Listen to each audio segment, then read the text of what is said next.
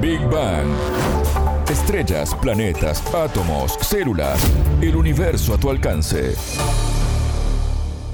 Bienvenidos a Big Bang, el programa de Sputnik. Alejandra Patrone los saluda desde Montevideo. Ya está con nosotros Anabela Paricio. Anabela, ¿cómo estás? Bienvenida. Muy bien, Ale, gracias. Hoy les vamos a contar cómo la analítica permitió salvar más de 2.000 vidas en Chile, trabajo que obtuvo el premio Franz Edelman 2022. En Big Bang. Temas, preguntas, expertos, para entender el cosmos, para entender la vida, para entender nuestro planeta.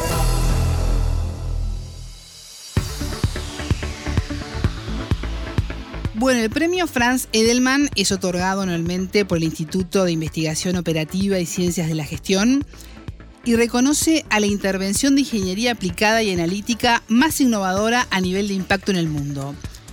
Anabela Chile fue el beneficiario en la edición 2022. Contanos más sobre esto. El reconocimiento fue para el trabajo realizado por investigadores del Instituto de Sistemas Complejos de Ingeniería y la Universidad de Chile que trabajó en colaboración con los Ministerios de Ciencia y Salud y la Telefónica Entel.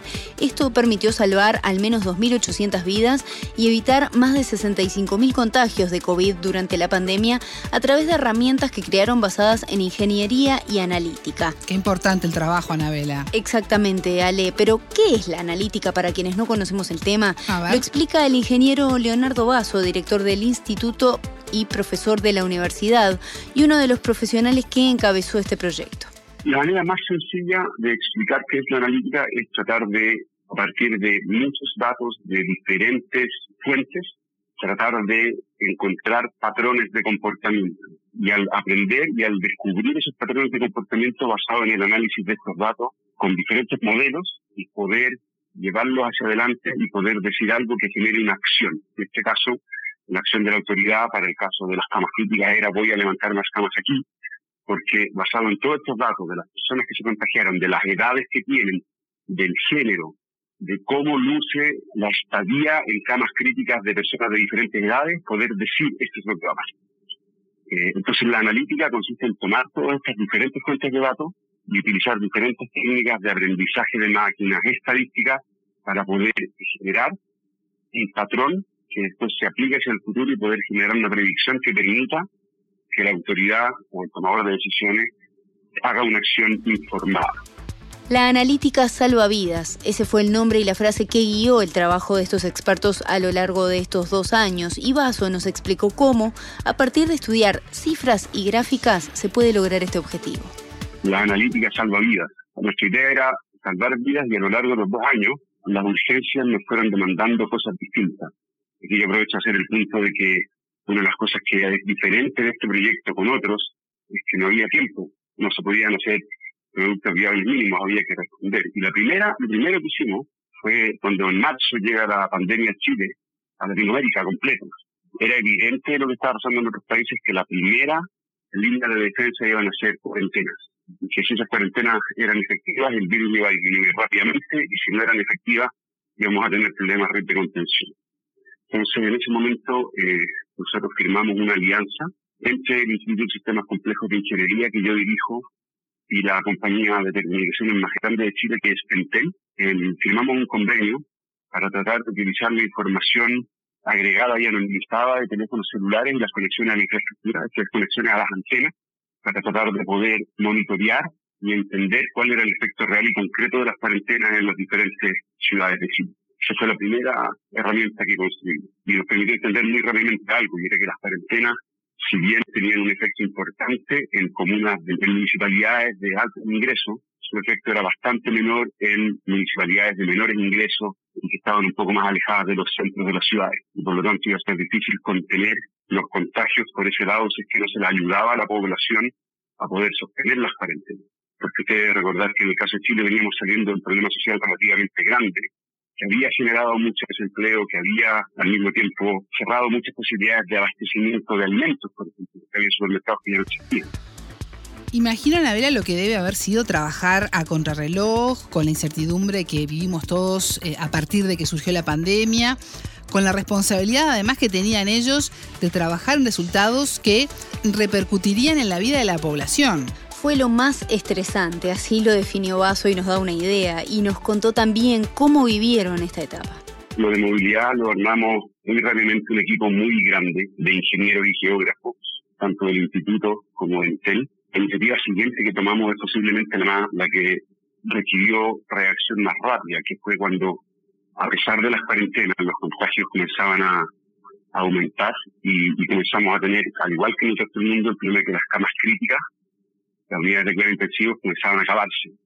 teníamos una ocupación sobre el 95% en la región metropolitana de Chile, que es donde están concentrados los casos. O sea mm, en ese momento de mucha ansiedad y urgimiento, el ministro de Ciencias me pregunta si podemos ayudar con algo que en ese momento no existía, que era una predicción de cuántas camas UCI se iban a necesitar en muy corto plazo, una semana más y dos semanas más. Los modelos epidemiológicos entregan grandes movimientos de lo que va pasando a lo largo de las próximas semanas. Aquí se necesitaba algo mucho más concreto. Las camas se van a acabar, ¿cuántas camas necesitamos?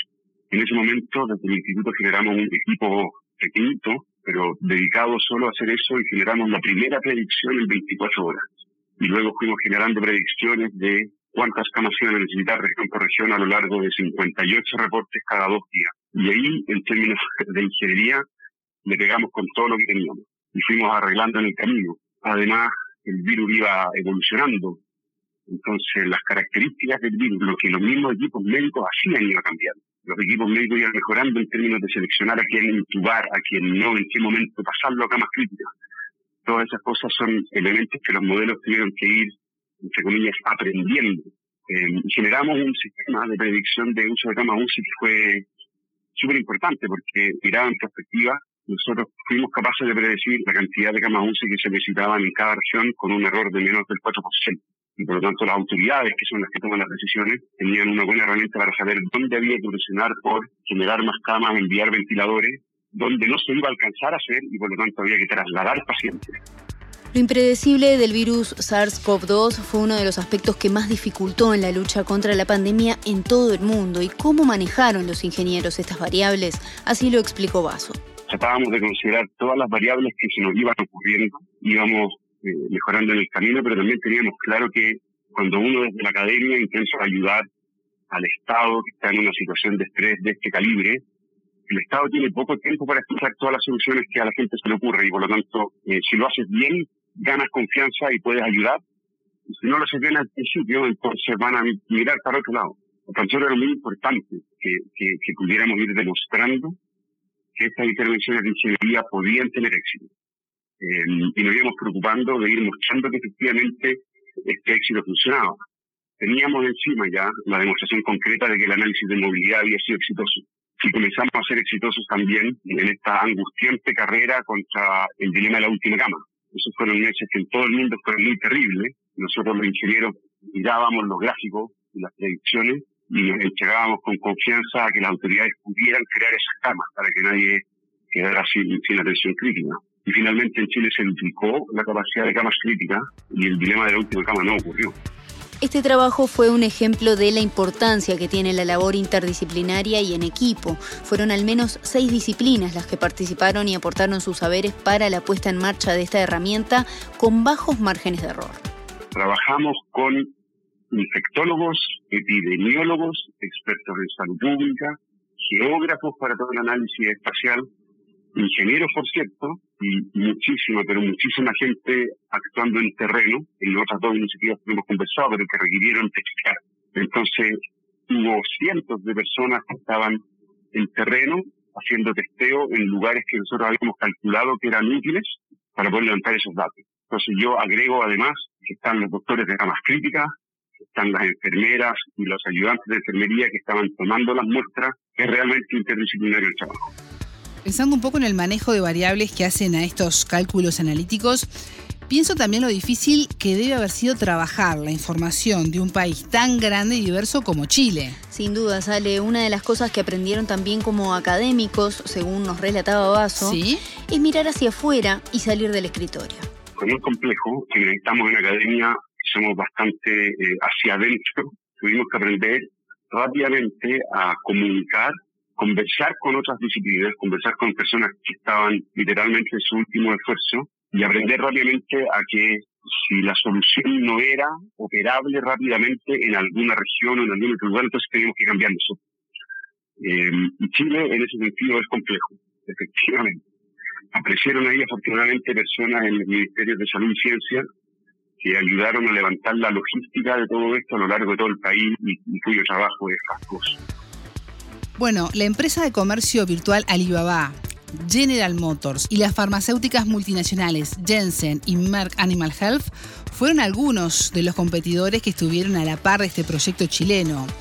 Anabela, ¿cómo vivieron eso los investigadores? Basso considera que es un triunfo no solo del país, sino de Latinoamérica y que deja en evidencia que en esta zona del mundo se puede hacer ciencia de calidad, al igual que lo hacen empresas multinacionales.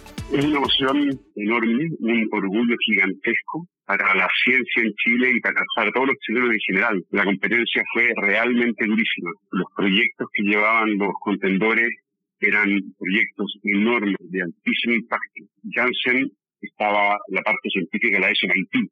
Entonces, eran competidores de altísimo calibre y que al mismo tiempo habían tenido en sus proyectos, muchos de ellos, mucho más tiempo, porque eran proyectos en los que había espacio para probar y son además proyectos que no solo no se hicieron con urgencia, sino que contaban con las espaldas de millones de dólares de estas compañías gigantescas. Entonces, nosotros éramos realmente una pulga chiquitita en esta, en esta competencia, pero creemos que lo que terminó de convencer es que acá hay un esfuerzo país.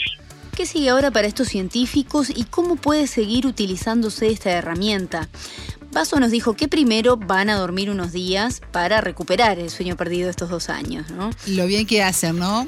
Se lo merecen además, hay que descansar un poco. Sin dudas que sí, pero luego, con la mente fresca, les esperan grandes proyectos. Nosotros creemos que hay un mensaje central que tiene que estarnos bien en la cabeza en Chile y en Latinoamérica. Esto fue posible porque hubo una alianza entre el sector público, la academia representada por el instituto y el sector privado, Entel, la compañía de telecomunicaciones, que se atrevió a hacer algo diferente. Se atrevió, se atrevió a jugársela por buscar una solución. Fue exactamente esa confluencia del sector público, sector privado y academia lo que nos permitió actuar muy rápidamente. Entonces, ¿cuál es para mí la lección principal? La lección principal es que ese modelo es un modelo que permite y va a permitir atacar todas las otras grandes dolencias de nuestro continente, desde cambio climático hasta todos los problemas que tenemos en salud pública, hasta desigualdad social. Y en términos más concretos, nosotros tenemos, somos ingenieros en el Centro de Sistemas Complejos de Ingeniería. Por primera vez hemos invitado a participar formalmente a infectólogos. Y vamos a llevar adelante un estudio de eficacia de vacunas, porque la vacuna contra el coronavirus en Chile es muy cara y queremos tener una alternativa más barata. Entonces no vamos a dejar caer esto, sería un desperdicio, y vamos a avanzar en diferentes ideas, tanto en salud pública como en otras.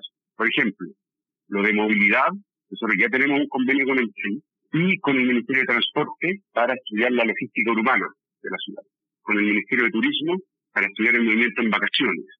El modelo de predicción de gamas críticas queremos expandirlo para usarlo en todas las campañas de invierno en que en Chile, por la circulación de diferentes virus, el sistema se congestiona queremos poder mirar eso para adelante. el sistema de testeo que usamos, que permitió en Chile identificar que la vacuna Sinovac había funcionado, pero que era necesario poner la tercera dosis, nos permitió a nosotros muy temprano demostrar esa necesidad a través del sistema de testeo. Este sistema de testeo poblacional en el espacio público lo queremos expandir para ir a buscar otras enfermedades que pueden estar mal identificadas, en particular HIV. Escuchábamos al ingeniero Leonardo Basso, director del Instituto de Sistemas Complejos de Ingeniería y profesor de la Universidad de Chile, quien nos contó detalles sobre la herramienta creada durante la pandemia que permitió salvar miles de vidas, evitar contagios y obtuvo un premio a nivel internacional por sus resultados. Muchas gracias, Anabela. Hasta la próxima. Esto fue Big Bang.